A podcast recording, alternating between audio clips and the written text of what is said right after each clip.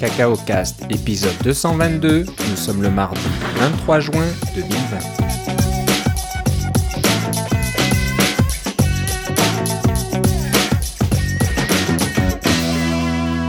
Bonjour et bienvenue dans ce nouvel épisode de Cacao Cast. Comme d'habitude, Philippe Casgrain est avec moi. Comment ça va, Philippe? Ça va très bien. Et toi, Philippe? Bah, ça va très bien.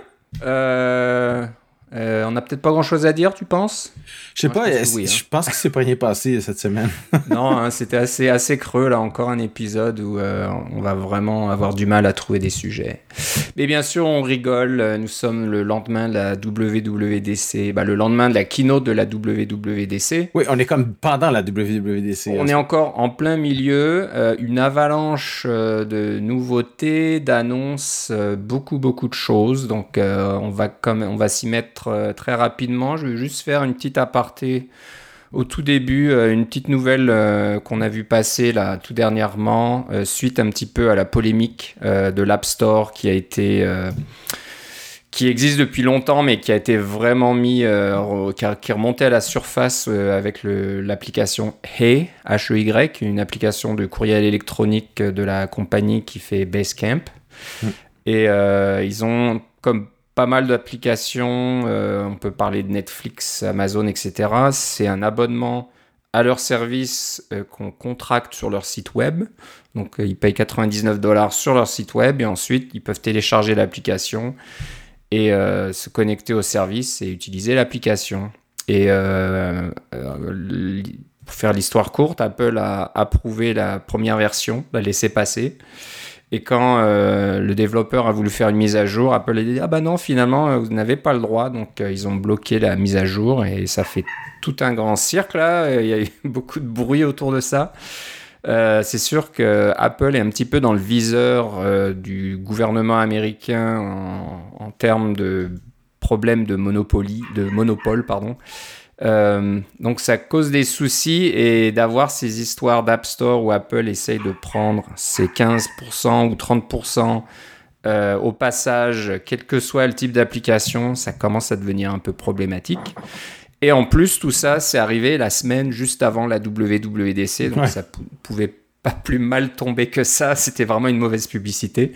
Donc on sent qu'il y avait probablement quelque chose qui se préparait côté Apple, mais ça a été précipité là pour euh, annoncer ça rapidement. Donc euh, si j'ai bien compris maintenant, euh, les développeurs vont pouvoir contester quand une application est refusée. Donc c'est plus Apple a dit non, point à la ligne, on, on, raccroche au nez là du développeur. Le développeur va pouvoir se défendre et puis expliquer euh, ce qu'il essaye de faire et, en, et, et, par conséquent aussi pouvoir contester les règles qu'il y a dans le, les, le guide euh, de l'App Store. Donc, toutes ces règles assez compliquées. Oui. Est-ce qui pourrait mener éventuellement à une révision des règles? Il y a donc un mécanisme formel pour réviser les règles plutôt qu'un un truc interne à Apple qui est complètement obscur. C'est la, la nouvelle dans ce sens-là. Ouais, donc voilà, on sent qu'Apple euh, se fait un petit peu euh, tordre le bras là-dessus. Ils auraient bien voulu continuer comme c'était maintenant, mais c'est pas la première application qui a des soucis, c'est pas le premier problème, donc c'est sûr qu'Apple doit faire quelque chose euh, pour régler ce problème. Donc bon, on va suivre ça de près, on va pas en parler trop longtemps aujourd'hui, parce qu'on a vraiment beaucoup de choses à couvrir. Ouais. Et on va tout de suite aller donc sur les annonces de la WWDC. Donc avant de parler en détail de ce qui a été annoncé, euh, on peut discuter rapidement du format. Donc, euh, tu te souviens, au dernier, dans les deux derniers épisodes, on se disait mais comment, à quoi ça va ressembler? Est-ce que ça sera euh, dans le Steve Jobs Theater avec un peu de public, pas de public? Est-ce que ça sera ailleurs, etc. ce, sont tous des, des vidéos pré-produits, pré-enregistrés avec des très bonnes valeurs de, de production, comme on dit dans le jargon, euh, et euh, qui sont apparemment, moi j'ai pas de télé 4K, mais apparemment sur Apple TV 4K, tout est en 4K, alors c'est assez hallucinant. Euh, même sur même sur YouTube aussi, alors vous pouvez avoir du contenu de, de très haute qualité comme ça. Et ce que j'ai remarqué, on va parler de la, keynote évidemment euh, dans un, instant, mais ce que j'ai remarqué, c'est que malgré le fait que la, keynote est le State of the Union, qui est celui qui est le, keynote de l'après-midi pour les développeurs, malgré le fait qu'ils étaient moins longs que d'habitude, on s'attendait à deux heures ou deux heures et quart de, de, keynote, comme on a déjà eu par le passé, principalement l'an dernier, je crois. Euh, ça dure jusqu'à deux heures, ces événements-là. Mais là, c'était vraiment euh, 1h15 euh, terminé, 1h30 euh, terminé, parce qu'il y a toutes sortes de choses qui disparaissent, comme on n'a pas besoin d'attendre que les gens applaudissent, on n'a pas besoin de présenter un nouveau présentateur avec une, longue marche sur une estrade, on n'a pas besoin de faire ce genre de choses-là. Donc, c'était boum, boum, boum, avec quelquefois des transitions rigolotes, par exemple, un, drone qui, qui monte très, très haut, qui montre tout Apple Park et qui redescend jusqu'à un endroit secret, et puis des, petits, détails comme ça, mais c'est des transitions qui sont somme toute très rapides et euh, amusantes à regarder. Voilà, donc euh, Tim Cook a démarré, lui, sur l'estrade, sur la scène du Steve Jobs Theater à l'intérieur, mais tout seul. Donc ça faisait un peu bizarre. Euh, de le voir arriver. Il fait quand même ses 3-4 pas pour arriver, puis il mais, il s'assoit sur un tabouret et il nous parle comme des adultes. Alors, ça, ouais, ouais, c'est sûr que donc il n'y a, pas tout le côté théâtral qu'on a d'habitude. Et ensuite, ça va assez rapidement à Craig Federighi, qui se trouve lui dans l'entrée euh, l'espèce de plateforme euh, euh, sous terre, on va dire. C'est pas, c'est pas au rez-de-chaussée, mais on descend les escaliers, là, les fameux escaliers. On arrive à l'entrée du théâtre un peu plus haut. Et ils ont cet écran mobile, on dirait, là, un très grand écran, très haute résolution. Et pareil, il fait sa démonstration avec la caméra, ça dépend, hein, qui bouge, qu'il suit un petit peu, des fois qui est un petit peu en contre-plongée, des fois qui est un petit peu sur le côté, etc. Euh, donc très bien fait. Je me demandais, est-ce qu'on voit vraiment une image sur l'écran ou c'est un, fond vert et l'image a été rajoutée ensuite par incrustation? C'est dur à voir, je pense pas parce que c'est on, voit pas de contour ni rien autour de, du présentateur. Donc euh, bon. Mais tout est parfait, tout est synchronisé, il a pas de cliqueur dans la main pour passer à la diapositive suivante. Donc euh, voilà, je me disais eh, peut-être que ils ont rajouté euh, les démos et les, images par la suite. Donc, comme tu disais, beaucoup, beaucoup de, travail de production, de montage. Euh, j'ai remarqué simplement dans l'après-midi, euh, mon présentateur préféré, qui est le, responsable des, technologies chez Apple, qui s'appelle Andreas, qui s'est enfargé dans ses mots deux, deux ou trois fois seulement, peut-être J'en ai remarqué une, il y en a probablement une autre, mais c'était extrêmement rare. Tous les, tous, les présentateurs avaient une diction parfaite. C'était vraiment, ça paraissait qu'ils s'étaient, euh, ils s'étaient pratiqués et où ils s'étaient repris. Euh, il y avait très peu de, de petites, de ces petites erreurs là. J'apprécie qu'ils en ont laissé quelques-unes euh, et puis des, des, des, petites blagues amusantes de Craig Federighi pour quand même les humaniser un petit peu là. Mais c'était des, des, trucs avec des, des très, c'était très très haute valeur de production. Ouais, ouais. Donc euh, oui, des blagues, mais pas beaucoup quand même. Hein. C'est bon, comme il n'y a pas de public, c'est un peu plus difficile, mais euh, il n'a pas été aussi loin qu'il euh, qu'il allait d'habitude dans ces petites blagues de papa là. Et c'est marrant de voir, donc comme tu dis, les transitions. On passe d'un côté à l'autre du campus.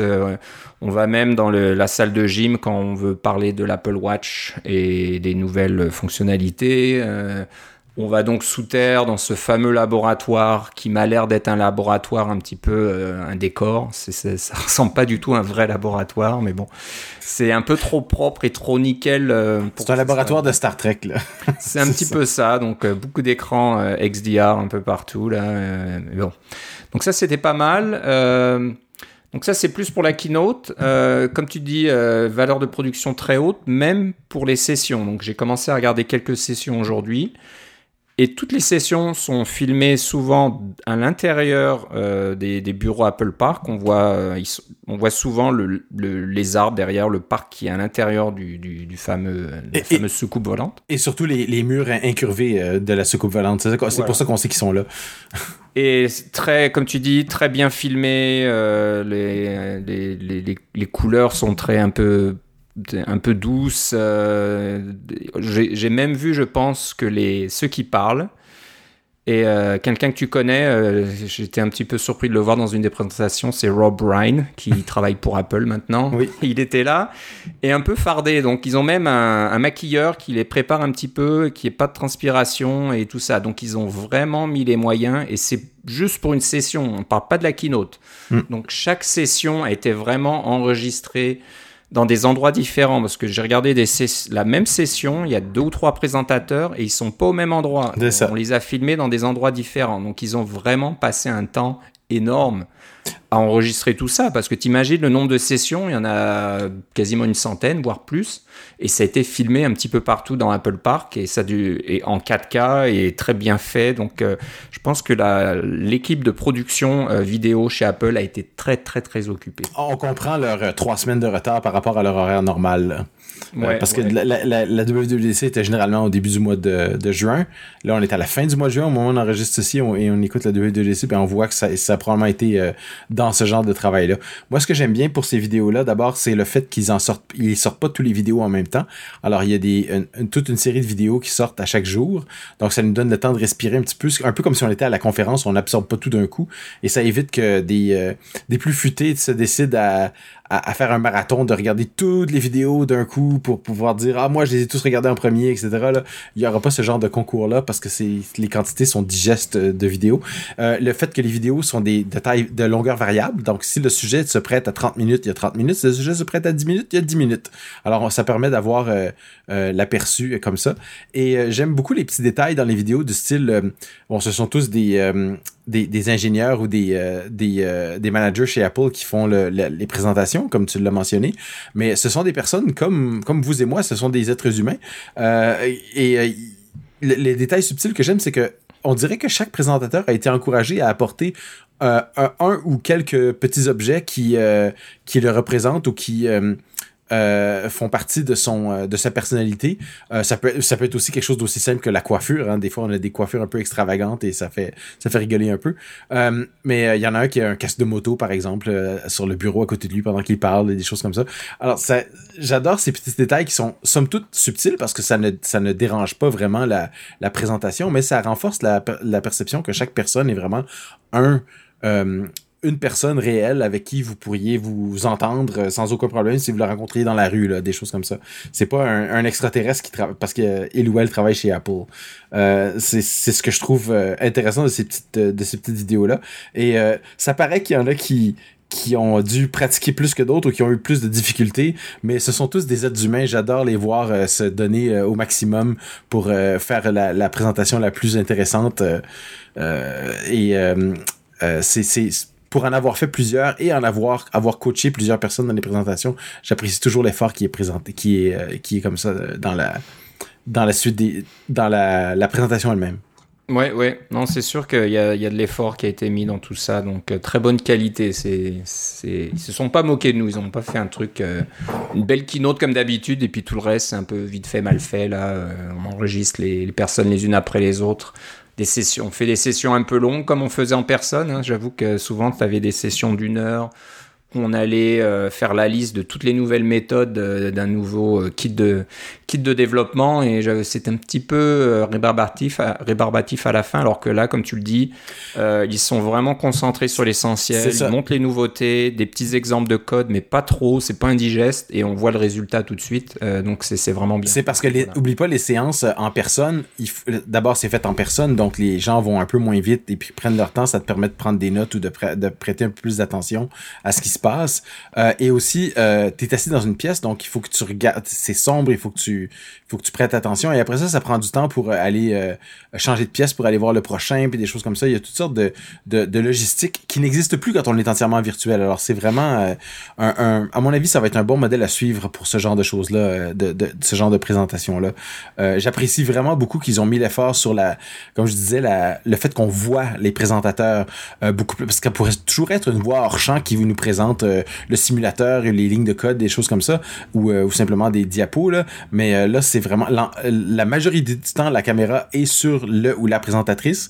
et et, c'est plutôt rare qu'on va voir un écran ou un, ou un iPhone ou un, ou un iPad. C'est, c'est l'exception plutôt que la. que, alors, je trouve ça. Oui, c'est ça, que la rigueur. Je trouve ça vraiment bien. Mais je pense que on a assez parlé des, des, valeurs. Il va falloir passer à vraiment toutes les annonces. Allez, on va y aller. On va y aller, mais c'est sûr que juste, juste déjà la présentation, c'était pas mal intéressant. Donc euh, voilà, je voulais en parler. Mais j'ai cru entendre quelqu'un, mais je suis plus sûr maintenant où j'ai entendu ça, que ça serait le nouveau modèle pour le futur. Je sais pas si c'est Tim Cook qui le dit euh, au début ou quoi, mais j'ai cru l'entendre quelque part. Donc euh, oui, mais moi, si ça a marché ce, ce, format, à mon avis, on risque de le voir l'année prochaine c'est possible pour, pour ce qui est d'une présentation virtuelle, mais Craig Federighi, dans sa propre présentation, a dit J'ai bien hâte de vous, de vous voir tous en personne. Donc, ah, euh, ok. je, euh, bon. je, je l'ai noté quand il, quand il l'a dit, celle-là. Ok, donc on ne saura pas. Ok, on va commencer donc euh, de nouvelle version de tous les systèmes d'exploitation d'Apple. Il y en a beaucoup maintenant. Euh, donc on parle d'iOS, iPadOS, euh, WatchOS, tvOS et macOS. Donc commençons par iOS 14. Euh, donc je pense que la plus grosse nouveauté qu'ils ont présentée, c'était les widgets. Je pense qu'ils ont commencé par là. C'est sûr que le springboard d'iOS se fait un petit peu vieux. hein, donc votre, votre grille de- d'icônes avec vos applications. Euh, bon, on rajoute des écrans pour faire des recherches d'un côté ou de l'autre, des petites bricoles. On peut grouper les, les icônes ensemble. Euh, Bon, c'est une bonne chose, mais ça manquait un petit peu d'originalité. Puis je pense que c'était légèrement en retard par rapport à Android, par exemple, qui peut avoir des widgets depuis bien longtemps. Donc ça y est, on peut maintenant avoir des petits widgets euh, qu'on peut intégrer un peu partout, de plusieurs tailles. hein. Ça peut faire juste euh, la taille d'une icône ou, carrément euh, deux rangées d'icônes hein, et avoir la météo, avoir tout un tas de choses. L'intérêt des widgets, c'est que ça s'écrit en Swift UI, donc ça j'aime bien. J'ai l'impression que beaucoup de nouveautés euh, cette année, c'est beaucoup de Swift UI et on va pas vous sortir des trucs en UI kit euh, complexes à faire. Euh, apparemment, euh, ça fonctionne avec Swift UI, donc ça c'est la bonne nouvelle. Ça, ça, vous allez revoir voir ça dans notre présentation. euh, vraiment, Apple euh, a tout, met tout son poids derrière Swift UI. Alors, euh, autant l'an dernier, ils ont introduit cette nouvelle technologie-là. J'ai le chandail de l'année dernière. Le, le, le motif, c'était... euh, euh, on, fait, on fait exploser votre cerveau avec toutes ces informations. Alors, il y, y avait des, des, des gros trucs comme... comme Swift UI, des gros trucs comme Combine, etc. Cette année, c'était plus des, des trucs de, de stabilisation ou des trucs auxquels on s'attendait ou des trucs qui, somme toute, sont pas euh, euh, révolutionnaires dans un sens. Là, c'est pas une. Quand- on dit on va refaire la grille d'icônes puis on va s'arranger pour que vos applications soient plus faciles à trouver et plus faciles à, à, lancer, euh, c'est pas une révolution, on s'entend. C'est quelque chose qu'on attendait depuis longtemps, mais quelque chose comme euh, Swift UI, euh, personne ne personne l'avait vu venir. Mais ça fait vraiment l'utilisation de des technologies qui ont été introduites l'an dernier. Ça me donne une impression que le iOS 14 est un, un, un OS de stabilité. Euh, un peu comme iOS 12 après le iOS 11 là. Euh, J'espère que ça va être ça euh, parce que sérieusement le lancement de iOS 13 l'an dernier a été plutôt catastrophique. Ça a pris de nombreuses révisions avant d'avoir la bonne révision, avant d'avoir quelque chose qui était stable qu'on pouvait vraiment recommander à nos parents et amis de se mettre à jour D'habitude on prend la point 1 ou la point 2 là, il fallait pas se rendre à la point 3 ou la point 4 pour que ça soit ça vaille la peine. Alors Ouais, je pense que tu as raison. Hein. J'ai pas vu beaucoup de grosses annonces de, de, de, de changements dans le système d'exploitation de base, dans les services de base, etc. Il y en a certainement des améliorations, des bon, ils ont corrigé des bugs, c'est sûr, des, des c'est probablement meilleur en performance, mais ils en ont pas vraiment trop parlé. Donc c'est plus Mais le côté applicatif qui change. C'est ça, mais des fois, il y a des petits détails, euh, que- comme par exemple, euh, quand vous utilisez le, le- les, les, out- les outils de navigation, par exemple, vous, vous êtes sur votre téléphone et vous cliquez, euh, vous tapez sur une, une, dans une liste pour aller un peu plus bas, vers la droite, et vous allez vers la droite et vers la droite. Il y a toujours le bouton en haut qui vous permet de revenir d'un niveau. Mais maintenant, dans iOS 14, vous appuyez sur ce bouton-là et vous gardez votre doigt et vous allez voir la liste de tout ce que vous avez fait. Donc, un peu comme historique. On n'aura pas besoin d'appuyer comme quatre ou cinq fois pour revenir euh, d'un cran en arrière et, de, de, cinq, de cinq crans en arrière. On peut juste taper, garder son doigt et choisir où on veut aller dans la liste directement. Alors, c'est des petits détails comme ça qui sont euh, les, les petites touches qui ont été rajoutées. Euh, par exemple, euh, Maps, maintenant, on peut l'utiliser pour le vélo. Alors, c'est sûr qu'il y a juste cinq villes en ce moment qui le font, là, mais et Google Maps, c'est sûr que fait ça depuis un certain temps. peut vous faire un trajet en vélo qui vous fait passer par des pistes cyclables et des choses comme ça. Mais Apple va même un peu plus loin en vous proposant, par exemple, vous voulez le trajet le plus rapide, mais à cette étape-là, vous devez monter 20 marches avec votre vélo. Par exemple, à San Francisco, c'est sûrement très important parce que la ville est très vallonnée. Euh, c'est clair qu'à à Ottawa ou à Amsterdam, c'est moins important parce que la ville est beaucoup, pla- beaucoup plus plate. Mais euh, ce sont des, des, petits détails comme ça qu'Apple a rajouté pour faire que, que tout est mieux. Alors moi, j'étais bien content de voir Maps euh, pour le vélo, par exemple.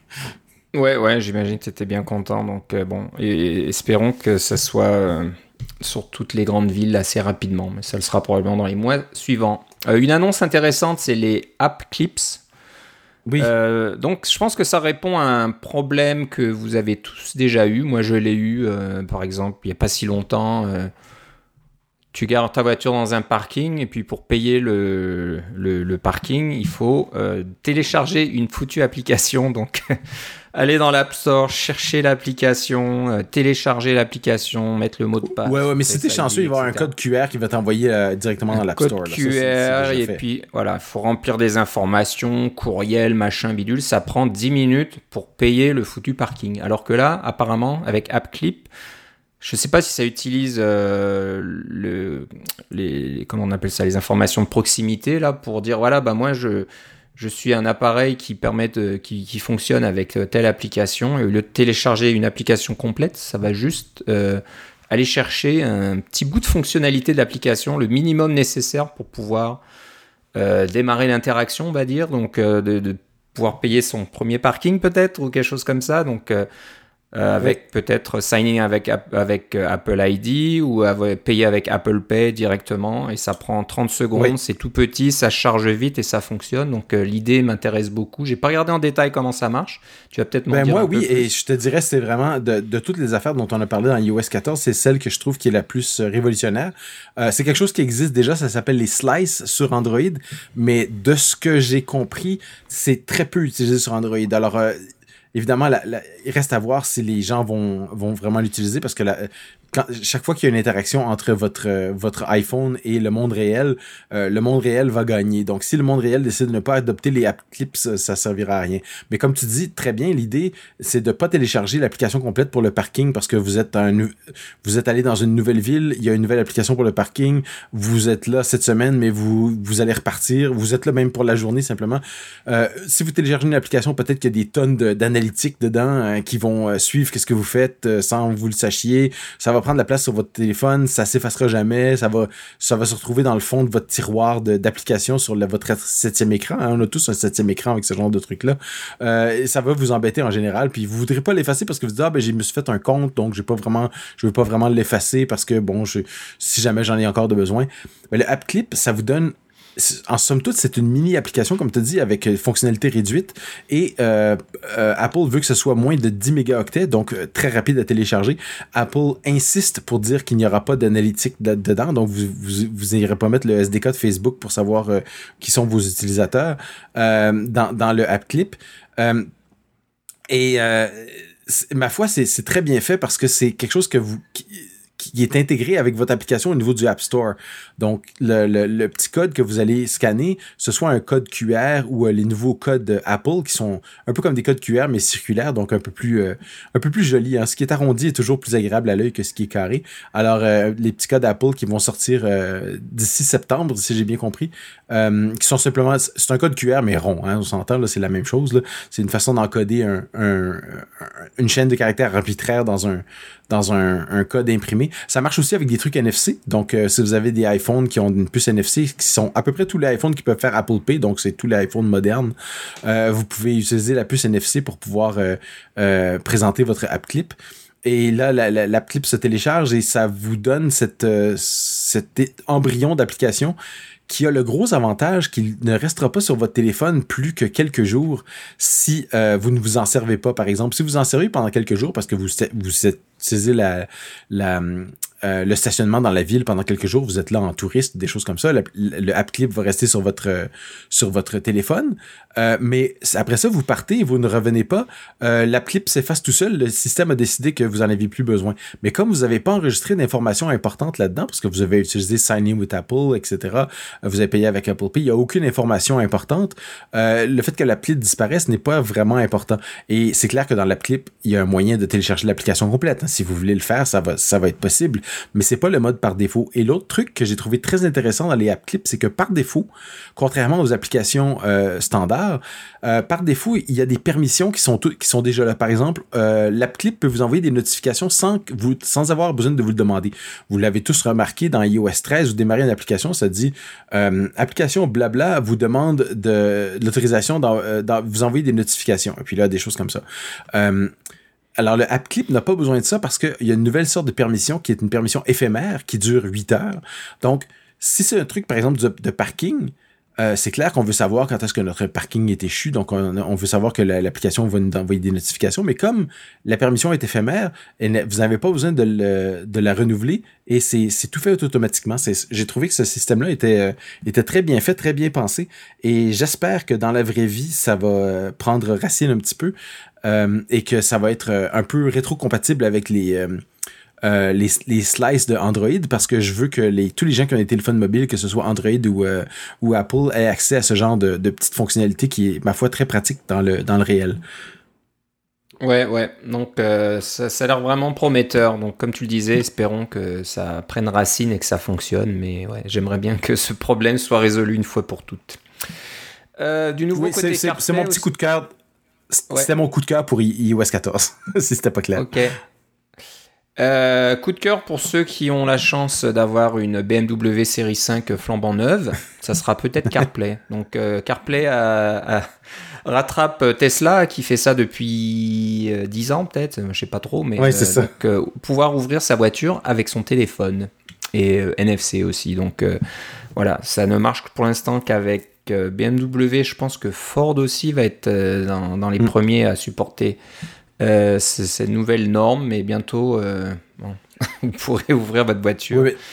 Tu parlais de, de, CarPlay et puis euh, euh, Craig Federighi a mentionné que 97% des voitures neuves vendues aux États-Unis supportaient CarPlay euh, et le 3% qui reste, à mon avis, c'est les Tesla. Parce que Tesla ne supporte pas CarPlay. Par contre, dans les nouveautés de CarPlay, il y a la recherche de stationnement. Donc, vous avez l'application stationnement qui va être intégrée à CarPlay directement. Alors, vous pouvez appuyer sur un bouton dans votre interface CarPlay. si vous n'avez pas CarPlay dans votre voiture ou si vous ne savez pas de quoi on parle, moi, je l'ai dans, euh, ma voiture. Euh, vous branchez votre téléphone et vous avez une espèce d'interface simplifiée qui est conçue pour la voiture avec seulement certaines applications. Et c'est, ma foi, très bien fait et très utile, euh, vraiment optimisé pour la voiture. Alors maintenant, il y a une application pour trouver les stationnements.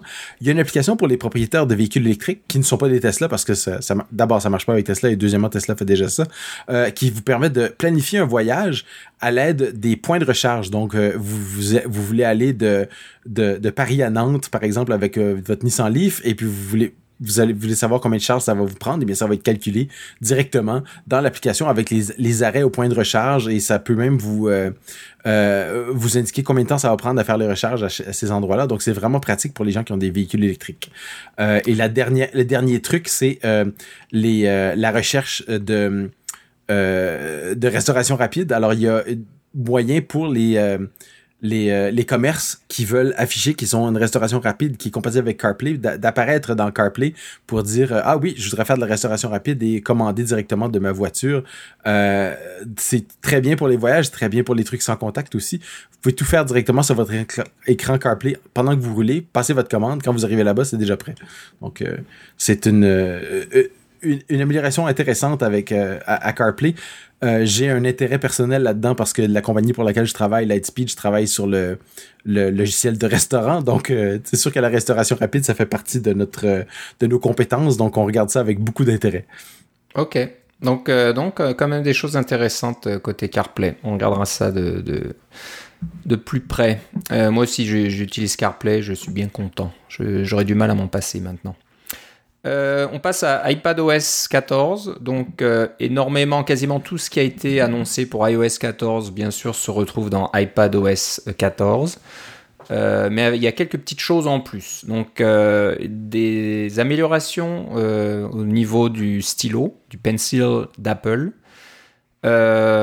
qui sont assez impressionnantes. J'avoue que la démonstration est intéressante. Donc maintenant, il y a euh, ça s'appelle Scribble, c'est ça? Il y a, On peut écrire euh, du texte dans un text field et ça va être euh, traduit en, texte numérique rapidement. Donc ça se fait très rapidement et très bien.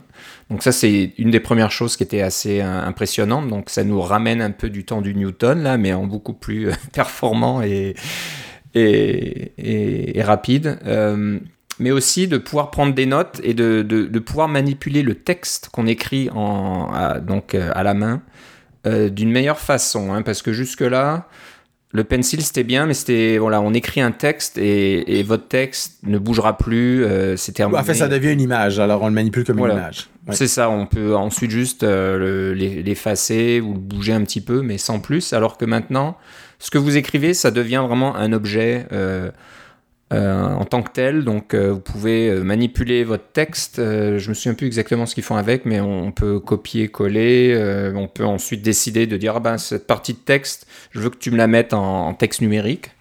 donc de faire la reconnaissance de, texte. Par, exemple, vous voulez, vous voulez copier-coller dans, dans Page, eh bien à ce moment-là, ou dans, dans, Word sur votre iPad, et eh bien à ce moment-là, ça va devenir du vrai texte et non pas des images. Oui, j'ai pas vu si on pouvait faire de la recherche, mais je serais pas étonné qu'on puisse rechercher du texte aussi comme ça, de dire. Euh, je crois que oui.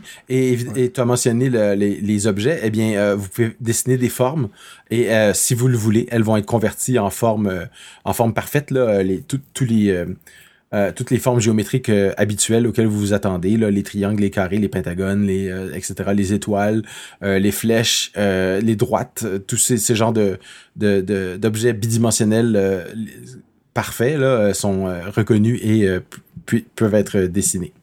Ouais, j'ai cru entendre que Pencil Kit, je sais, sais pas si c'est comme ça que ça s'appelle, mais oui.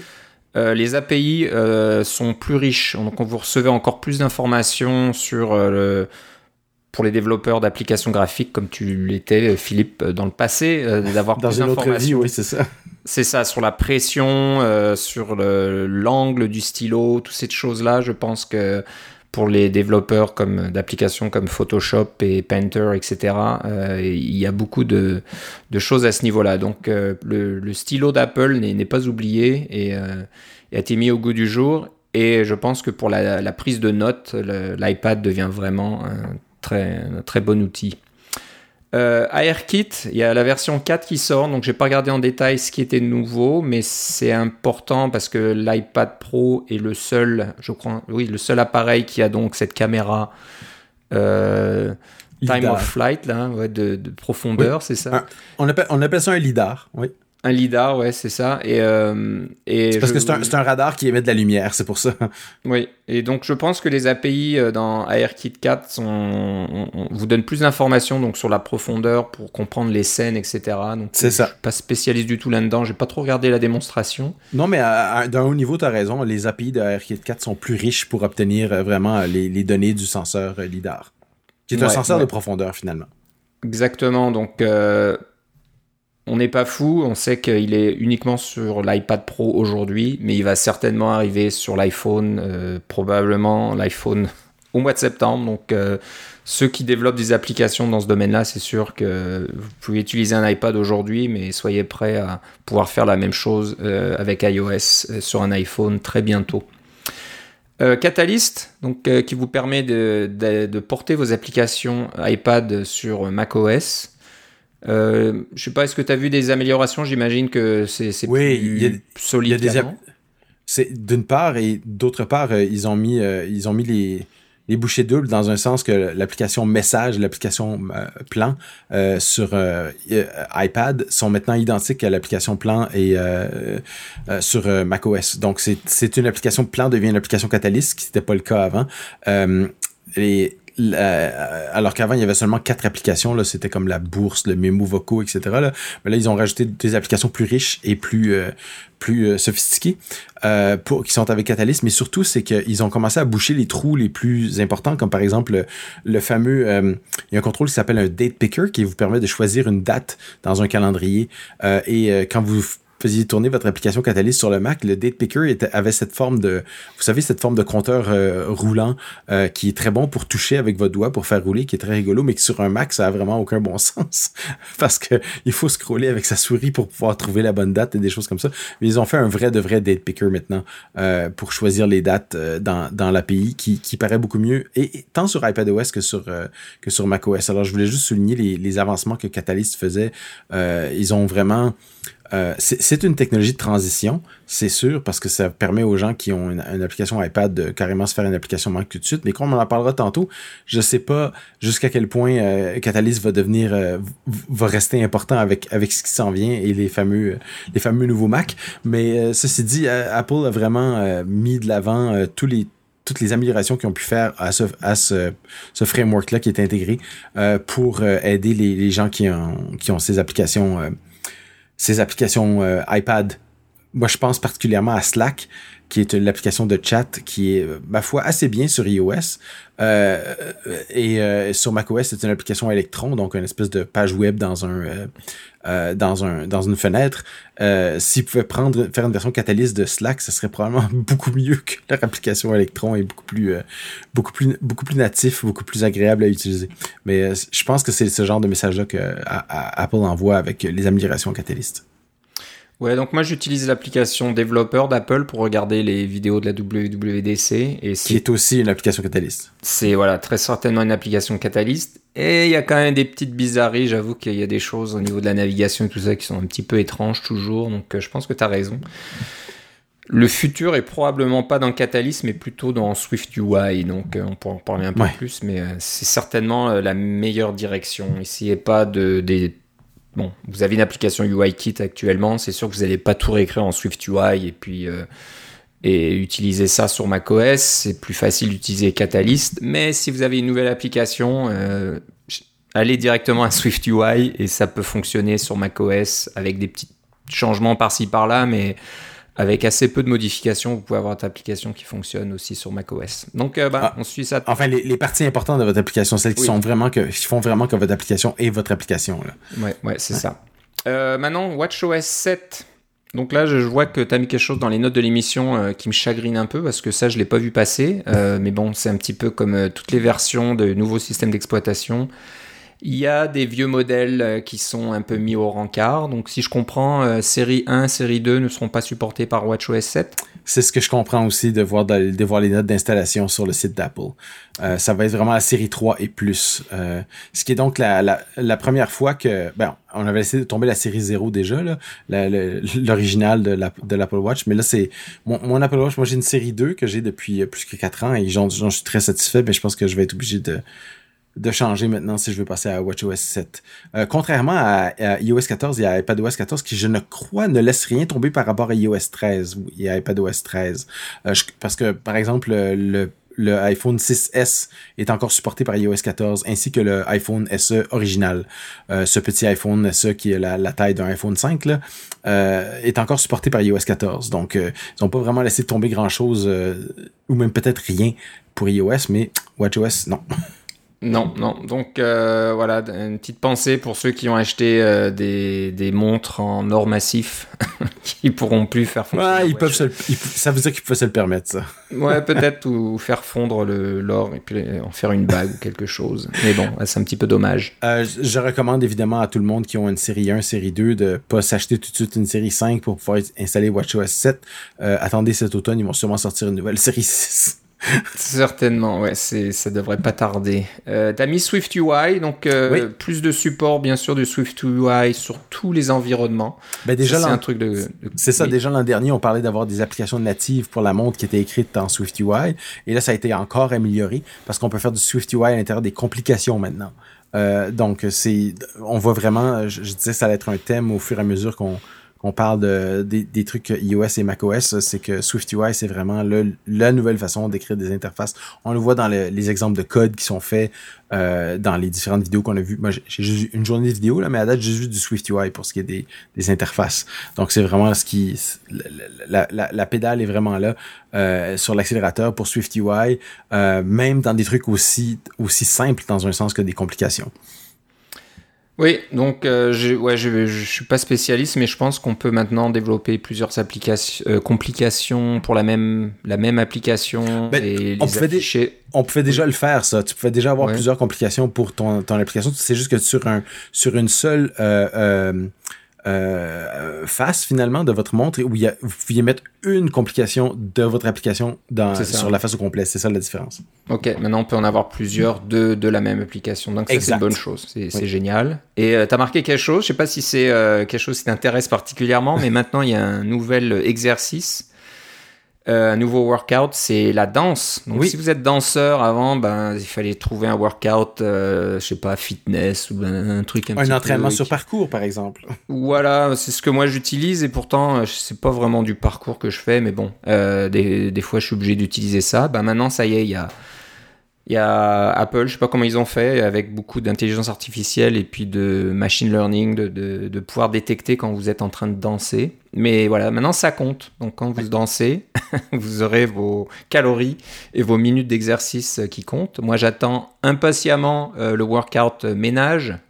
quand on passe l'aspirateur, le balai et puis euh, la serpillière, là, le, euh, le, le, chiffon, etc. Ça serait bien que ça compte aussi c'est ça. L'année prochaine. Ça fait un, peu comme, euh, comme euh, le, le, Karate Kid, dans hein, les peintures la, la clôture, et puis il, cire la voiture, etc. Il faudrait que ça compte tout ça.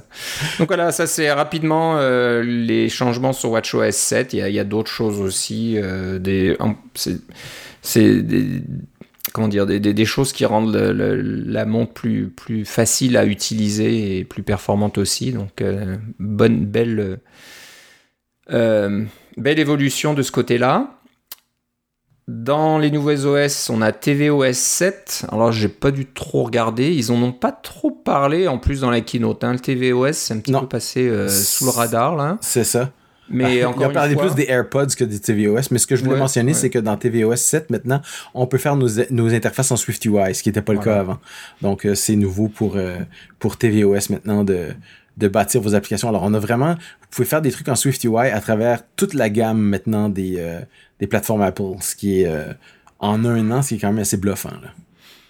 Voilà, donc euh, peut-être que ça va donner un petit, un petit regain d'intérêt dans l'Apple TV. Il y a des applications sur tvOS, mais peut-être pas autant qu'Apple voudrait. Donc c'est sûr que d'avoir SwiftUI, ça va peut-être donner l'idée aux développeurs d'adapter de, leur application directement sur tvOS sans trop d'efforts.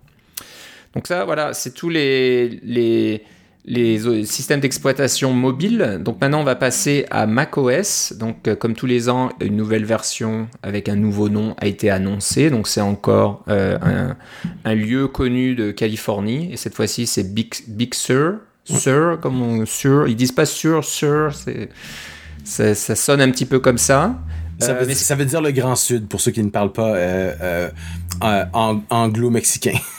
Ouais, mais bon, je pense que c'est la côte euh, la côte pacifique euh, avec la highway numéro 1 qui passe le long de, de ce coin C'est ça, c'est ce qu'on appelle c'est la côte pacifique de euh, si je me trompe pas de Monterrey au nord qui est somme toute près de San Francisco jusqu'à San Juan Obispo au sud près de le, près de ou Santa Barbara dans un sens près de Los Angeles.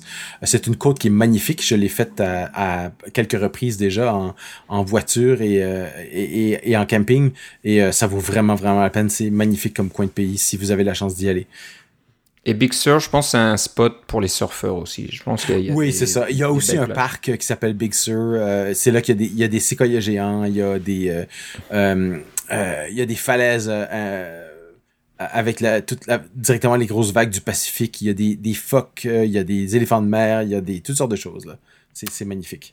Alors, une annonce assez intéressante quand même, c'est qu'ils ont changer le numéro. Donc ça y est, c'est macOS 11. Et j'ai remarqué dans beaucoup de documentation, on parle de macOS 11, on dit plus Big Sur à côté. Donc j'ai l'impression qu'il y a une transition là qui s'en vient et que macOS va devenir un petit peu comme tous les autres OS avec un numéro derrière et plus vraiment de nom. Peut-être qu'ils vont garder le nom pour avoir un beau fond d'écran euh, chaque année qui change. c'est ça.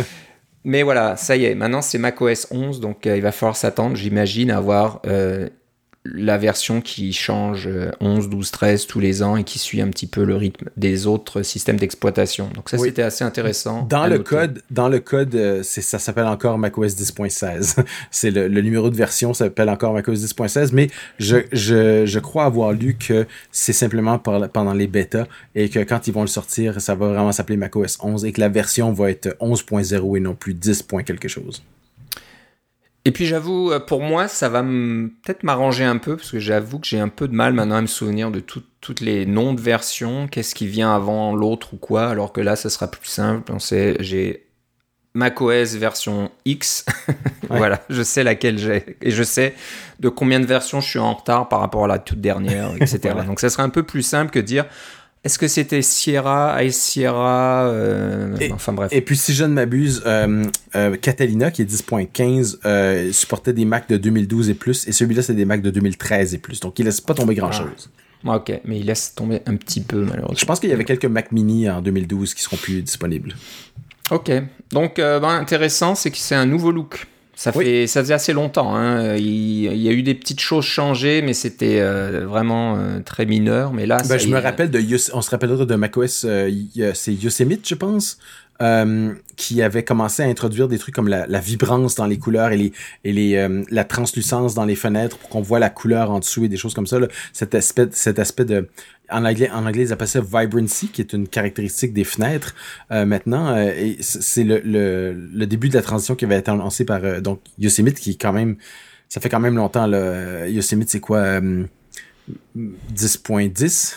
Alors là, on est, à 10 on était presque 10.16. Donc, euh, euh, mais c'est vraiment le, le, le, premier euh, redesign un peu de repenser comment les, les choses se présentent.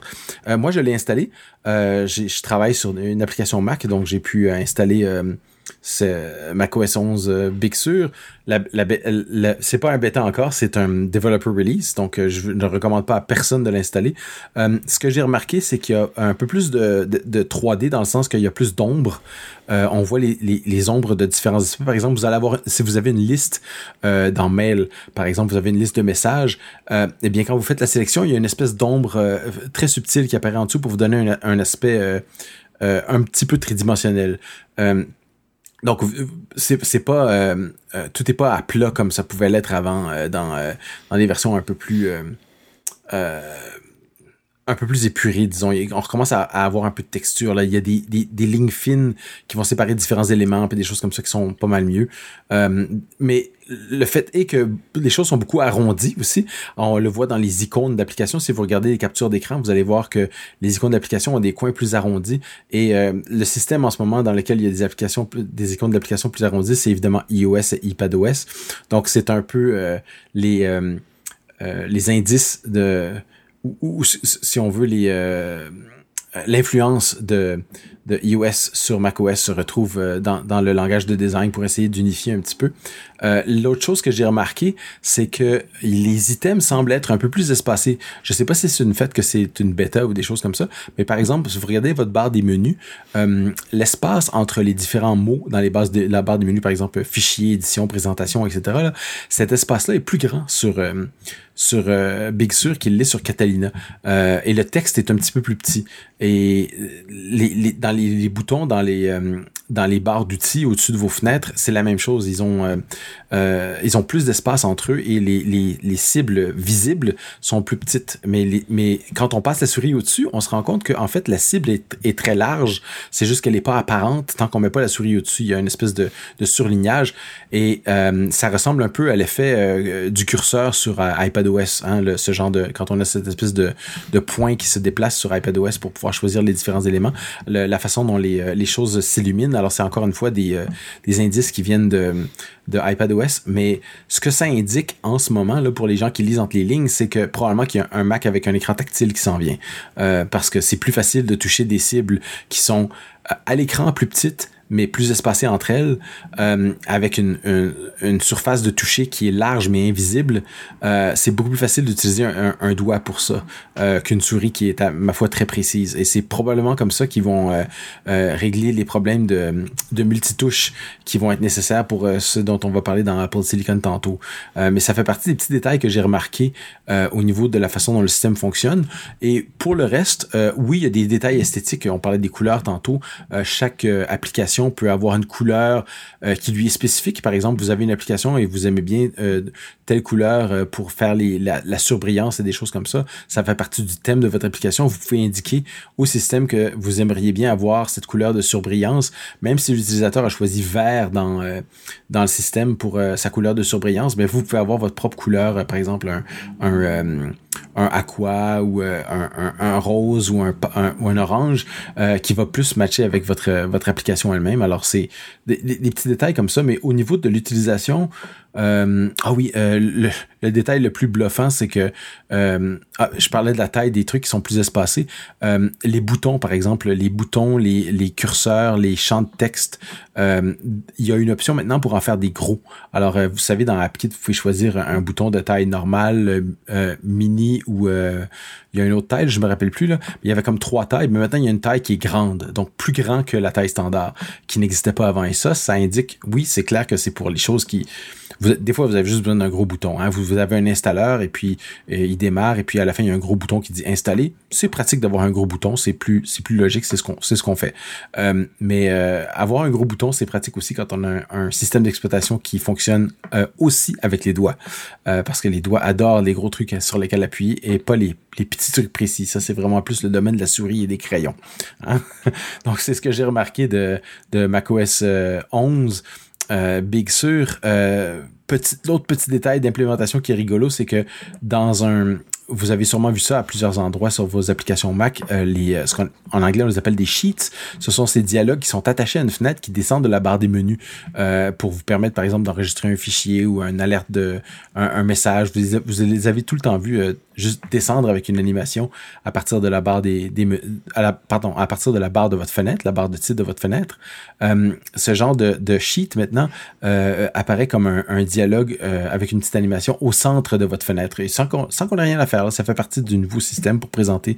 Euh, alors, ça donne un petit coup de, un petit coup de neuf, un petit coup de peinture à, l'utilisation et ça va, ma foi, assez bien avec le thème euh, de la façon dont l'interface est, plus jolie, plus colorée, plus, plus gay, je dirais, euh, dans le sens de joyeuse, pour, et, plus, plus emballante un peu. C'est un bon rafraîchissement, à mon avis. Ouais, je suis complètement d'accord avec toi. Moi, quand j'ai vu le doc de macOS 11, ça m'a frappé. Ça ressemblait vraiment au doc d'iPadOS. C'est vraiment la même chose.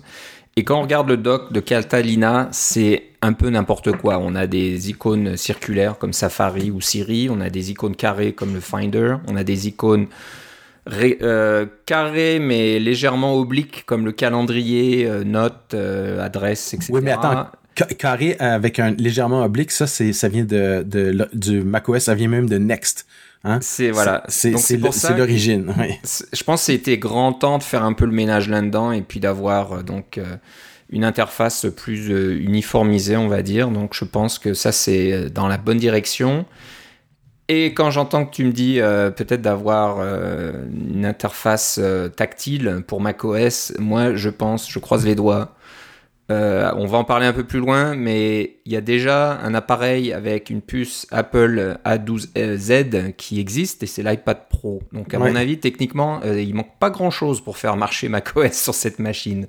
Donc on va parler un petit peu plus loin, mais voilà, espérons qu'il y a quelque chose de ce genre-là dans le futur qui va arriver. J'en ai déjà parlé dans des émissions euh, dans le passé. Pour mon travail, j'utilise un Surface Pro de Microsoft c'est Windows sur une tablette. Euh, j'avoue que j'utilise très peu le côté tactile parce que Windows est vraiment pas fait pour le, côté tactile. Ils en sont pas là. Mais tu as raison que macOS est en train d'aller dans cette direction et Apple est en train de mettre toutes les briques les unes sur les autres pour que ça puisse se faire. Donc on, va en parler un peu plus, loin. Euh, tu as trouvé un, un, petit tweet là disant qu'il faut être un peu euh, attentif si on veut installer euh, macOS Big Sur sur APFS dans le même container. Donc je sais pas si tu veux en dire un petit peu plus là-dedans, mais euh, faut, D'abord, je veux rappeler à tous nos, auditeurs que c'est un, euh, un developer release. Il, va avoir un public beta plus tard, mais en ce moment, c'est un developer release, donc je vous recommande pas de l'installer. Euh, je vous recommande même de l'éviter le plus possible. entre autres, parce qu'il y a des détails cachés comme celui-là. Ben, cachés. C'est juste que c'est, c'est écrit dans les notes, là, mais c'est, il y a personne qui, qui, qui presque lit les notes, c'est que quand vous voulez installer plusieurs systèmes d'exploitation sur votre Mac, vous avez le choix entre deux choses. La première, c'est les partitions qu'on appelle dures ou les hard partitions. Vous avez carrément coupé votre disque en, disons, en trois. Hein. Vous avez un disque de 1 Tera, puis vous avez trois, vous avez trois sections de 333 gigaoctets. Et puis, quand, euh, quand votre, euh, votre euh, votre système installé dans le et vos applications et vos documents, euh, vous avez une limite. C'est comme si vous aviez un disque de seulement 333 gigaoctets. L'autre chose que vous pouvez faire, qui est la chose moderne à faire depuis APFS, donc depuis euh, High Sierra, c'est que vous avez juste un conteneur qui fait un, un teraoctet et à l'intérieur de ce conteneur-là, vous pouvez faire des sous-conteneurs de la taille que vous voulez et installer carrément des systèmes d'exploitation différents à l'intérieur de ces sous-conteneurs-là. C'est extrêmement flexible parce que chaque conteneur peut prendre la taille dont il a besoin, jusqu'évidemment à la taille maximum disponible sur le disque, mais vous n'avez pas besoin de prévoir d'avance, ah, j'ai besoin d'avoir, je sais pas moi, 200 gigas pour ce système-là, 300 gigas pour celui-là et 600 pour celui-là. vous n'avez pas besoin de faire ce genre de, de calcul et de, de, vous, de vous lancer dans des, des copies à n'en plus finir sur des disques externes afin de reformater le tout. Là. tout, tout s'organise automatiquement. Par contre, si vous installez macOS Big Sur dans une de ces partitions euh, soft un peu de ces conteneurs APFS, euh, vos mises à jour ne se feront plus sur vos autres conteneurs parce que ça va bloquer les mises à jour euh, du système d'exploitation. C'est probablement un bug, c'est probablement quelque chose qui va être enlevé, mais c'est le genre de truc qui, qui est un pensez-y bien pour ceux qui, qui installent des systèmes d'exploitation qui sont même pas bêta encore. Ouais, ouais, c'est vraiment très risqué. Donc euh, faites, faites bien attention. Lisez bien la documentation avant de vous lancer si vous voulez vraiment regarder à quoi ça ressemble. Bon, on va passer à Xcode 12. Euh, nouvelle version donc qui s'en vient, elle est déjà disponible en bêta. Euh, on va aller assez vite. on pourrait passer deux heures, j'imagine, à parler de, des nouveautés dans Xcode. Il y a beaucoup beaucoup de choses, mais on va parler. Et tous les tous les trucs et astuces qui arrivent. ouais, je pense qu'il va en avoir beaucoup, beaucoup. Euh, mais on va juste parler de, des grandes lignes et des choses intéressantes qu'on a vu passer. Donc le premier, c'est euh, StoreKit. Donc il y, a un meilleur support de StoreKit dans Xcode pour faire des tests. Et c'est vrai que avant, je crois qu'il fallait exécuter l'application sur un appareil physique pour pouvoir tester les interactions avec euh, l'App Store. Et c'était vraiment très compliqué. mais, mais, attends, c'est pas juste ça. Oui, ça prenait un appareil physique, mais en plus de ça, il fallait que le, le compte iTunes qu'on utilise, parce qu'évidemment, quand on utilise StoreKit, on fait des achats, comme dire, tester vos achats intégrés ou des choses comme ça, ou vos abonnements. Il faut que le compte iTunes qui soit branché soit un compte qui est euh, que vous avez créé dans l'environnement test d'Apple.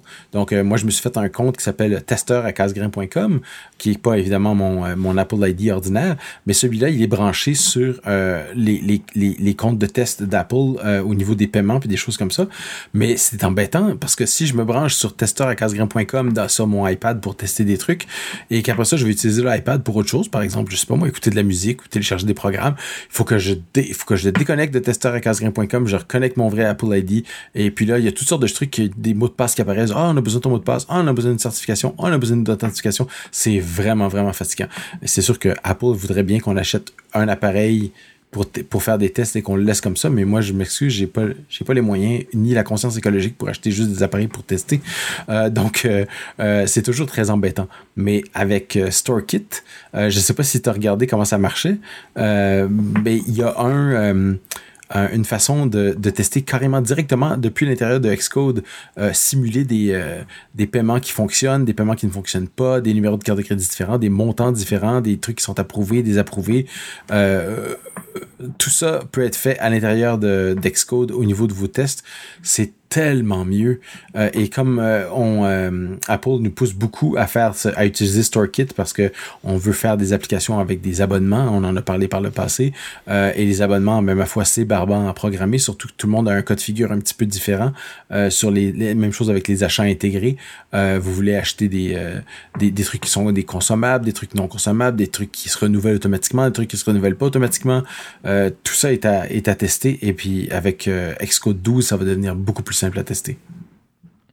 Voilà, donc ça c'est vraiment une bonne chose. Les développeurs et les testeurs euh, vont être vraiment ravis d'entendre ce genre de choses. Ça va leur simplifier la vie, c'est certain. Euh, je pense qu'il y a des nouveautés, encore une fois, côté SwiftUI, donc le support SwiftUI de plus en plus solide dans Xcode. Euh, moi j'ai vu passer le, le tout ce qui est diagnostic. Donc, euh, un des problèmes avec Swift UI jusqu'à maintenant, c'est que quand quelque chose ne marche pas ou qu'il y a une erreur dans votre code, euh, Xcode ne va pas vous dire exactement où est le problème. Il va souvent arriver un peu plus loin. Donc, disons que vous, vous loupez quelque chose dans une, euh, dans une ligne de code. cette ligne de code ne va pas être surlignée, ça va être un peu plus loin sur une autre ligne de code qui a complètement rien à voir, qui est correcte, elle que vous allez avoir un message cryptique disant euh, paramètre invalide ou je ne sais quoi, et euh, c'est très compliqué à, trouver euh, où ça se trouve. Souvent, il va falloir compter vos parenthèses et compter vos accolades pour vous assurer qu'elles sont au bon endroit, qu'il n'en manque pas, etc. Mais apparemment, SourceKit, donc le, le et plutôt le, compilateur et, le debugger, etc., travaillent beaucoup mieux ensemble pour vous dire exactement où est l'erreur quand il y a un, problème dans le code pendant l'édition. Surtout avec SwiftUI, où vous pouvez faire du développement interactif. Hein, vous tapez le code et vous voyez le résultat directement. Euh, donc ça, c'est une bonne chose. Euh, Xcode 12 vient aussi avec Swift 5.3, euh, qui offre des grandes améliorations au niveau du, de la vitesse de compilation et de ce genre de choses-là. Donc, c'est vraiment très pratique, comme tu l'as mentionné avec Swift UI.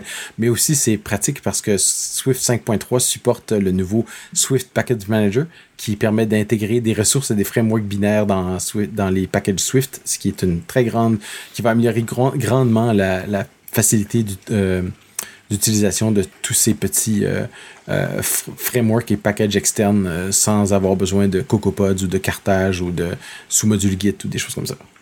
Ouais, une chose qu'on n'a pas parlé, c'est que plus besoin d'avoir ce, ce UI application. Avant, il y avait toujours un petit peu de, un, reste de UI kit qui vous permet de démarrer une application Swift UI. Donc maintenant, c'est terminé. Un UI application avec un storyboard qui va avec. Hein. Exactement. Donc c'était un peu vilain. Donc ça, c'est fini. Là, ils ont euh, annoncé le protocole app. Donc vous pouvez écrire une application complète en Swift UI avec aucune trace de UI kit. Donc ça c'est, je voulais juste, encore une fois, on va pas aller en détail dans toutes ces nouveautés et on pourra en passer des heures. On en parlera probablement de plus en plus dans les épisodes euh, suivants. Est-ce que tu vas refaire euh, tes 100 jours de Swift UI avec les, faut tout refaire maintenant. oui le pauvre, euh, voilà, les pauvres euh, personnes qui font des, des cours en, ligne, des tutoriels. Il, faut tout refaire ou tout changer, euh, changer beaucoup de choses. Donc voilà, il y a, y, a, y, a, y a, vraiment des, des améliorations très très importantes côté Swift et Swift UI qui sont à noter. Auto-indentation, j'ai vu que tu as mis ça, c'est un peu mieux fait. C'est vrai que quand on écrit du code en Swift UI, c'est un petit peu au petit bonheur la chance où va se trouver la prochaine ligne. Elle va souvent être indentée euh, d'une mauvaise façon, un peu trop loin ou un peu trop proche. Euh, le SourceKit fait un meilleur travail pour euh, indenter votre code pour que vos modifiers, par exemple, soient bien alignés en dessous de l'objet auquel il se rattache. Et, on aura et, on aura finalement la façon canonique d'écrire les, les, fameux guardlets. Ouais, les guardlets aussi. Ouais, donc beaucoup de choses là-dedans, des petites améliorations aussi au niveau des conditions, je sais pas comment dire ça, mais quand vous faites des, des, des vues, euh, dans SwiftUI, vous pouvez maintenant utiliser des switches et avoir des switches avec différents cases, etc. Et de, donc construire votre interface en fonction de ça. Euh, avant cette version, c'était vraiment des conditions très simples. If, euh, if quelque chose. Euh, c'est ça. Des, conditions, qui, sinon des conditions qui étaient presque prévisibles euh, au moment de la compilation, là, c'est ça. C'est ça. Donc là, il y, a vraiment, vraiment du travail qui est fait, des petites choses encore dans SwiftUI où il y a du, des lazy VStack. Donc au lieu de faire une liste de, de, 1000, de 1000 éléments et que les 1000 éléments soient construits avant d'afficher votre vue, maintenant, on va juste créer les éléments qui sont visibles euh, à l'écran et euh, créer les éléments qui, euh, qui, comment dire, qui suivent quand l'écran est rafraîchi et qu'on montre ces nouveaux éléments. Donc ça, c'est des choses au niveau de la performance. On a parlé à, des développeurs, par exemple, lors de CocoHeads la dernière fois, qui disaient Je peux pas utiliser SwiftUI, je suis obligé de revenir à UIKit parce que les performances ne sont pas là quand j'ai des listes qui sont trop grandes avec des interfaces assez complexes. Et non, euh, Apple a vu qu'il y avait un problème là-dedans, donc euh, ils ont arrangé ça. Donc encore une fois, ça vous montre que SwiftUI est vraiment pris au sérieux et que c'est le futur du développement sur la plateforme. Donc euh, Philippe, tu as des choses à dire côté Git et contrôle de source? Oui, c'est ça. Alors, qu'est-ce qui change? c'est, on est, dans, on est un peu dans, dans l'air du temps. Hein. On est en train de, de, de renommer euh, toutes sortes de choses euh, pour essayer de ne pas avoir des, euh, des termes qui sont controversés. Hein. On parle de euh, dans les bases de données, au lieu d'avoir euh, la base de données euh, maître et la base de données esclave, on a la base de données primaire, la base de données secondaire, etc. Ou la base de données primaire et la base de données qui le, le réplica finalement. de la même façon, dans Git, qui est le système de contrôle des versions, la branche principale s'appelait master la branche maîtresse. Euh, c'était pas clair s'il y avait une connotation un peu euh, raciste là-dedans, là, dans le sens de maître d'esclave finalement. Euh, mais d'après ce qu'on peut lire en ligne, il il y a probablement une certaine connotation comme ça. mais néanmoins, ce qui est important là-dedans, c'est qu'il existe un autre terme qui permet d'exprimer exactement le même sentiment, de dire que c'est la, la, la, branche principale, tout en restant court et concis. Et ce terme-là, c'est main, main comme principal, évidemment. et Apple, dans les probablement dans les derniers jours parce que euh, ça devait pas être un changement de longue date parce que Xcode 11.6 bêta ne le fait pas, mais Xcode 12 bêta le fait. C'est que quand on crée un projet et qu'il va vous créer le code source, euh, le contrôle des versions Git qui vient avec, euh, la branche principale va s'appeler main maintenant. Donc c'est un peu le consensus euh, pour, pour Git qu'on essaie de, tout renommer. GitHub est en train de faire ça. Toutes les, quand vous créez un projet dans GitHub, la branche principale maintenant s'appelle main, alors qu'avant, il y a pas, pas plus tard qu'il y a deux semaines, elle s'appelait encore master et des choses comme ça. Donc, euh, Apple a réussi à faire ça à la probablement à la dernière minute, mais euh, euh, ce petit changement est certainement très, très apprécié de, beaucoup de monde parce que ça n'enlève rien à personne et ça rend tout le monde beaucoup plus confortable. on on n'a pas l'impression d'avoir ce genre de terme chargé de sens pour de nombreuses personnes. Ouais, donc je l'avais pas vu passer, j'étais pas au courant, mais bon, ça a salué. C'est dans l'air du temps, ces genres de choses, et bon, c'est c'est une bonne chose. Si, si, ça rend les gens plus confortables, comme tu le dis, euh, c'est mm. quelque Et que ça coûte rien, ça enlève rien aux autres en plus, c'est ça, qui, ça qui est embêtant. Ouais, ouais. Mais encore une fois, ça va changer beaucoup de documentation, donc il y aura beaucoup de travail euh, pour beaucoup de monde là, mais bon, on va s'y faire. C'est sûr qu'on a tellement eu l'habitude de parler de, de, master, etc de faire des merges, euh, des, des, des check-out et des trucs comme ça. Mais voilà, ça sera main maintenant. Euh, maintenant, on va passer, on va dire, au one more thing de, de ce qui s'est passé jusque-là. Euh, bon, et si vous, si vous, êtes encore avec nous, on vous remercie. Ouais, merci de nous avoir écoutés si, long, si longtemps déjà. Il y a beaucoup de choses. On va essayer d'aller assez vite sur la fin. donc, le One More Thing, on s'y attendait pas mal. Il y avait des rumeurs même de nouveaux matériels, peut-être d'un nouveau Mac et des euh, rumeurs qui sont pas fausses en fait, parce qu'il y a un DTK.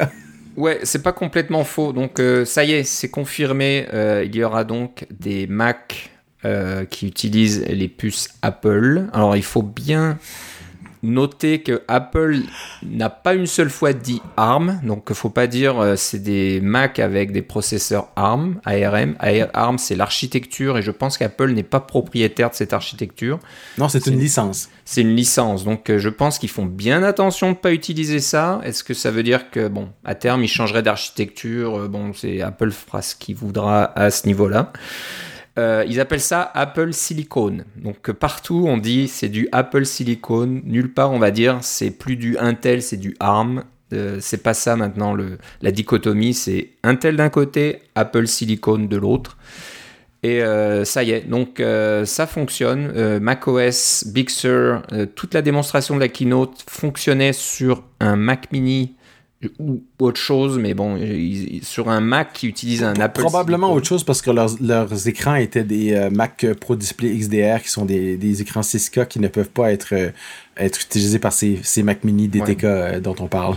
Donc je pense qu'il y a des Mac Pro, des Mac Pro qu'on n'a pas vu là qui euh, utilise donc euh, des Apple Silicon. Je pense que c'est quand même le A, 12 z donc le même processeur qui est sur l'iPad Pro. Je pense que c'est quand même ça qui faisait. Mais ça, c'est, ça, c'est dans le DTK, mais euh, ce qu'ils ont annoncé, c'est qu'ils allaient avoir, ils allaient avoir une famille complète de processeurs pour les différents modèles. Par exemple, si vous avez un portable, si vous avez un ordinateur milieu de gamme, si vous avez un ordinateur extrêmement puissant comme un Mac Pro.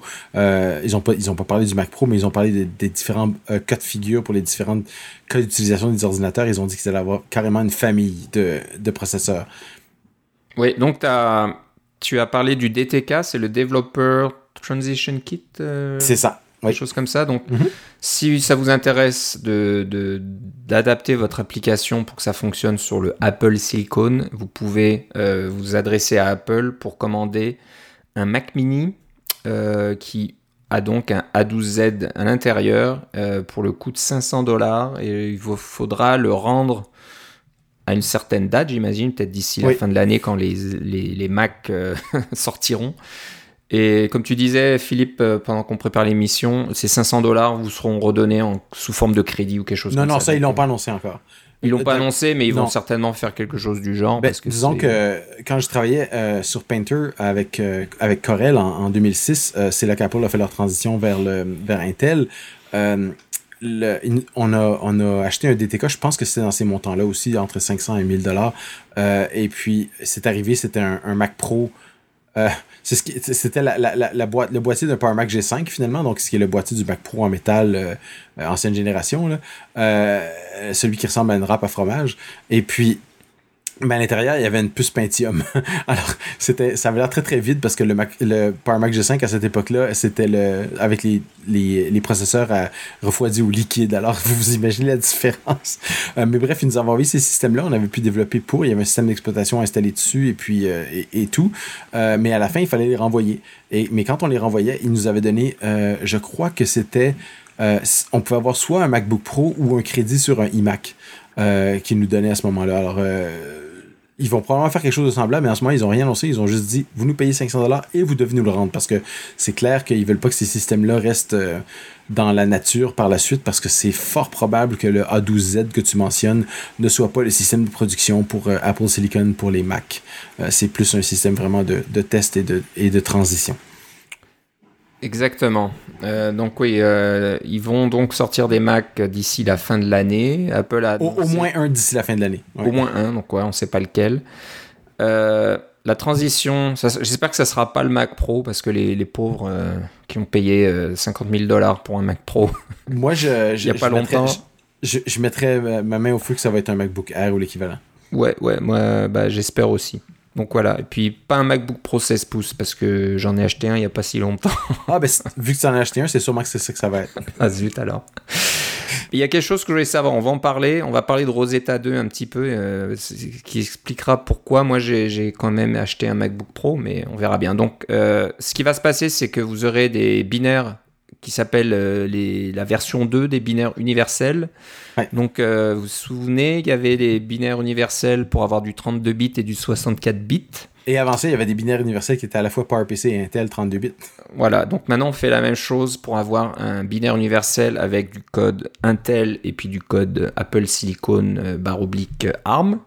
Euh, donc euh, bon, il n'y a rien qui change à ce niveau-là, c'est une case à cocher dans, dans Xcode. La, technologie existe déjà, c'est le format Mac O pour les exécutables. Alors vous avez un petit, un petit, un petit descriptif au début du, du binaire qui dit qu'est-ce qui est inclus, une petite table des matières. Ensuite, une grande section qui contient, disons, le code ARM, ensuite un, un, un délimiteur, ensuite une grande section qui contient le, section, le code PowerPC, ensuite une grande section qui connaît, contient le code de, euh, je sais pas moi, euh, Intel 64 bits. Vous pouvez mettre autant d'architecture que vous voulez là-dedans, c'est fait pour ça. Donc, euh, je sais pas pourquoi ils ont appelé ça Universal 2, mais c'est la technologie qui existe déjà, ça, c'est pas vraiment surprenant. Alors Apple euh, dit que ça c'est assez facile d'adapter vos applications, mais ils n'ont pas dit ça prend quelques minutes. Ils ont parlé de quelques jours à chaque fois. Ça prend quelques jours, mais peut-être qu'ils parlaient de Photoshop ou des choses, des grosses applications euh, gigantesques. Pour la petite, petite application normale euh, de développeur indépendant, c'est peut-être une question d'une demi-journée ou une journée. Bon, je aucune idée de, ce qu'il faut faire et des problèmes que vous allez avoir à ce niveau-là, mais bon, apparemment, c'est quelque chose de faisable. Euh, pour ceux qui veulent exécuter du code Intel sur euh, Apple Silicon, il y a une nouvelle version de Rosetta. Donc Rosetta, c'est pas tout nouveau. C'était, j'imagine, à la même, à la même époque que la, la transition PowerPC Intel. Oui, c'est de là que le nom vient d'ailleurs, parce que c'est une, une, une, librairie de traduction. Alors, on se souvient bien, la pierre de Rosette, c'est ce qui a permis de faire le, le décodage des hiéroglyphes, parce que c'est une traduction entre, si je ne m'abuse, le, le, latin, le grec et le, les, les hiéroglyphes, ou le, le grec, l'araméen les hiéroglyphes ou un truc comme ça. Truc, il y avait, ouais, ouais. Ou sumérien. Il y avait, il y avait comme trois, oui, peut-être le langage, ouais, Il y avait trois langages dessus, puis c'était trois fois le même texte et ça a donné les indices dont on avait besoin. Alors, euh, euh, Rosetta, c'est ce, traducteur dynamique euh, qui permettait de traduire du code PowerPC en code Intel directement sur, place. C'était assez bluffant, ma foi, comment ça fonctionnait bien. Mais c'est une technologie de transition. La preuve, ça n'existe plus dans aucun des systèmes d'exploitation depuis quoi? macOS 10.7, je pense, qui a laissé tomber Rosetta pour faire marcher des applications PowerPC. Mais Rosetta 2, c'est le même principe. On traduit des applications Intel, les instructions Intel en des instructions ARM. Euh, excusez-moi, des, instructions Apple Silicon, mais bon, on sait tout ce que c'est du ARM derrière. Euh, mais comme euh, moi, ce que je pensais, c'est que ça allait être trop lent, ce genre de truc-là. Eh bien, Apple m'a surpris en sortant la technologie et en démontrant que c'était, ma foi, très très rapide. Ils ont pris un jeu qui était relativement récent, le faire fonctionner euh, sur un, à une taille raisonnable. pas, hein, on parle de 1080p, pas du pas du 320 par 200 là, et fonctionnait assez, assez bien. Moi, moi j'ai pas une télé 4K, je pouvais pas voir tout à fait, mais ça fonctionnait très très bien. Les jeux, c'est généralement ce qu'il y a de plus demandant.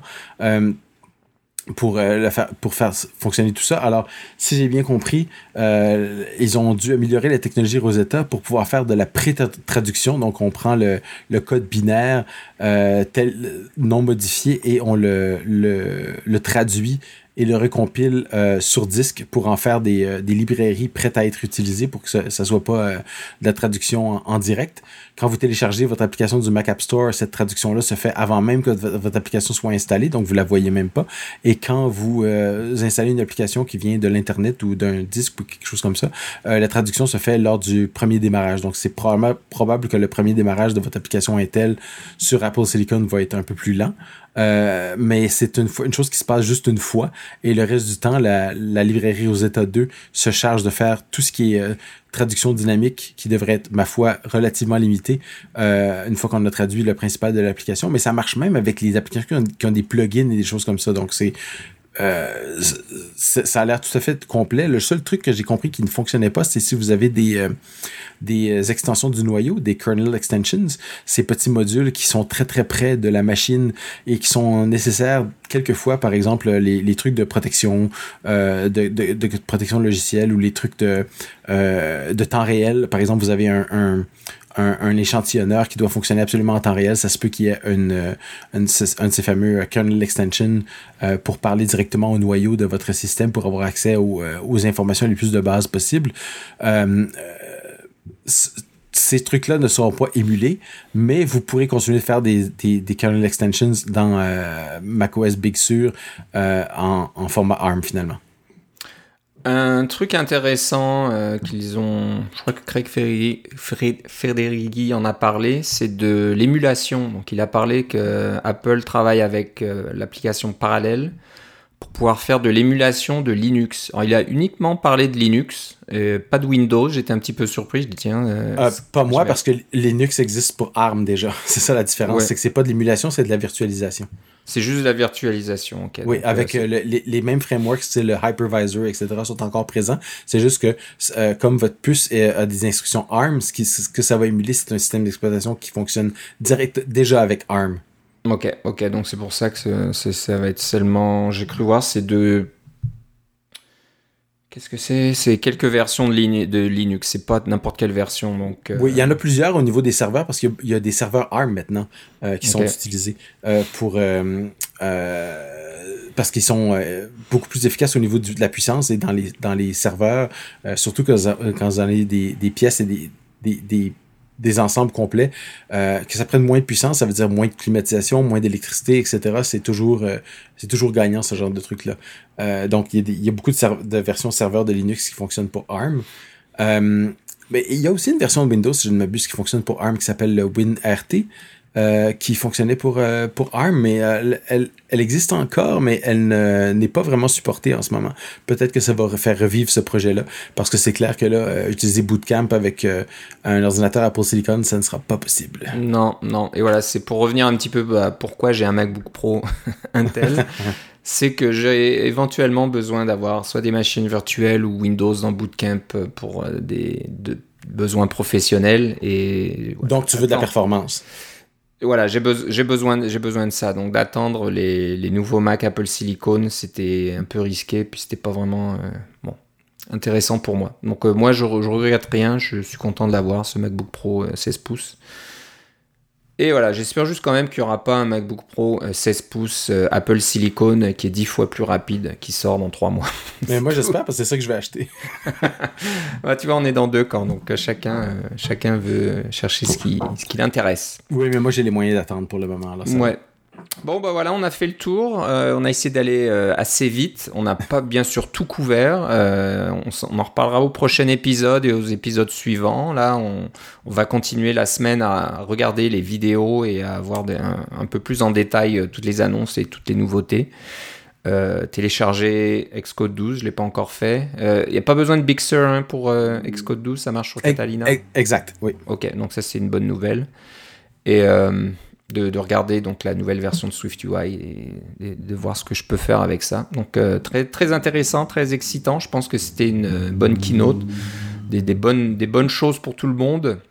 Euh, donc voilà, on a fait le tour. Donc si vous avez des questions, n'hésitez pas à nous écrire à cacaocast.gmail.com. vous pouvez aussi, euh, allez sur cacaocas.com, trouver tous nos épisodes depuis le numéro 1 et vous pouvez laisser des commentaires aussi euh, sur chaque épisode, donc euh, n'hésitez pas. Philippe, si on veut savoir bah, où t'en es et comment tu t'amuses avec Big Sur, où doit-on aller? Ça va être sur Twitter avec Philippe C, l i p v e c Alors pour CacaoCast, ce sera Twitter aussi CacaoCast. je, en général, je vais vous dire quand un nouvel épisode est disponible. Je suis pas très actif sur les réseaux sociaux, donc euh, voilà, je risque pas de spammer euh, votre fil de données avec euh, n'importe quoi. Ok, ben je te remercie Philippe. Moi aussi Philippe. On se reparle une prochaine fois. Salut.